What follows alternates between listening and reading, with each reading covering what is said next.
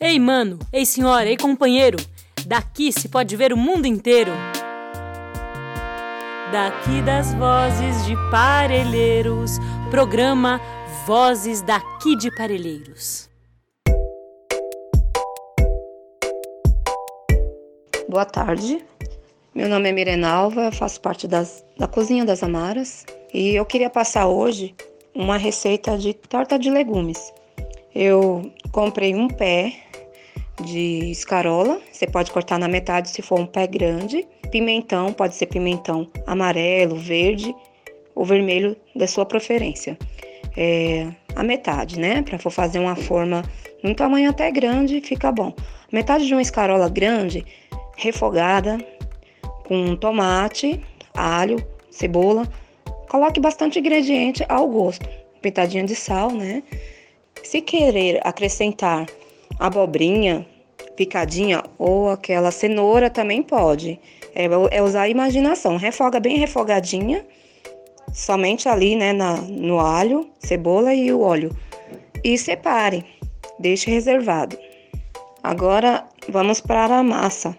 A massa eu coloco em uma xícara de 250 ml, metade de óleo e metade de água, tudo junto.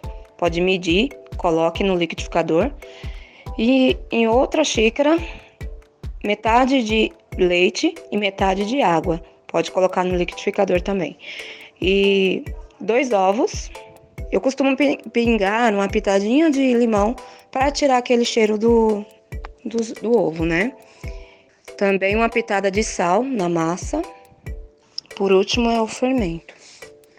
Aí bate bem batido e vai ficar melhor se vocês querer acrescentar. Por exemplo, eu coloquei a metade de uma cebola ou até menos, vai depender do, do gosto da pessoa. Um sazon ou também coentro, coentro, salsinha, o que tiver. Quanto melhor natural for o tempero, melhor, né? Porque às vezes a pessoa não gosta de um coentro, pode substituir por outra. O sazon também pode ser substituído por outros ingredientes.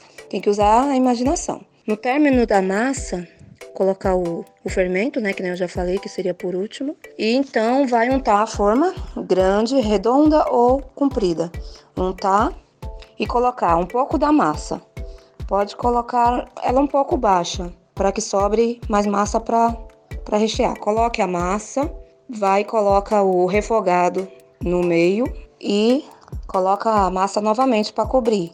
Vocês podem estar tá, é, colocando uns farelinhos de folhinhas verdes, né? Para ficar mais bonito. E coloquei também nessa receita, juntamente com a escarola, queijo branco. Pode, pode ser ricota, pode ser outro queijo da preferência. E para quem prefere colocar outros ingredientes, pode ser presunto, pode ser queijo mussarela, outro queijo que derreta, depende da preferência. Mas dessa forma é mais saudável, entendeu? É mais são natural, um queijo branco assim não faz mal e é bem saudável e gostoso.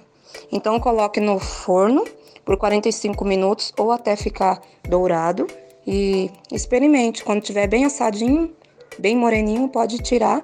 Sim, e a massa, a torta vai ficar bem melhor quando esfriar. Ela vai acrescentar, endurecer um pouquinho, ficando bem, bem firminha. Então é isso. Espero que vocês gostem.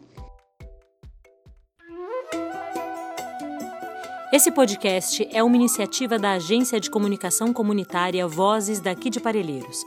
É realizado colaborativamente pela comunidade, parceiros e parceiras que caminham ao nosso lado na estrada de tornar Parelheiros o melhor lugar para se nascer e viver.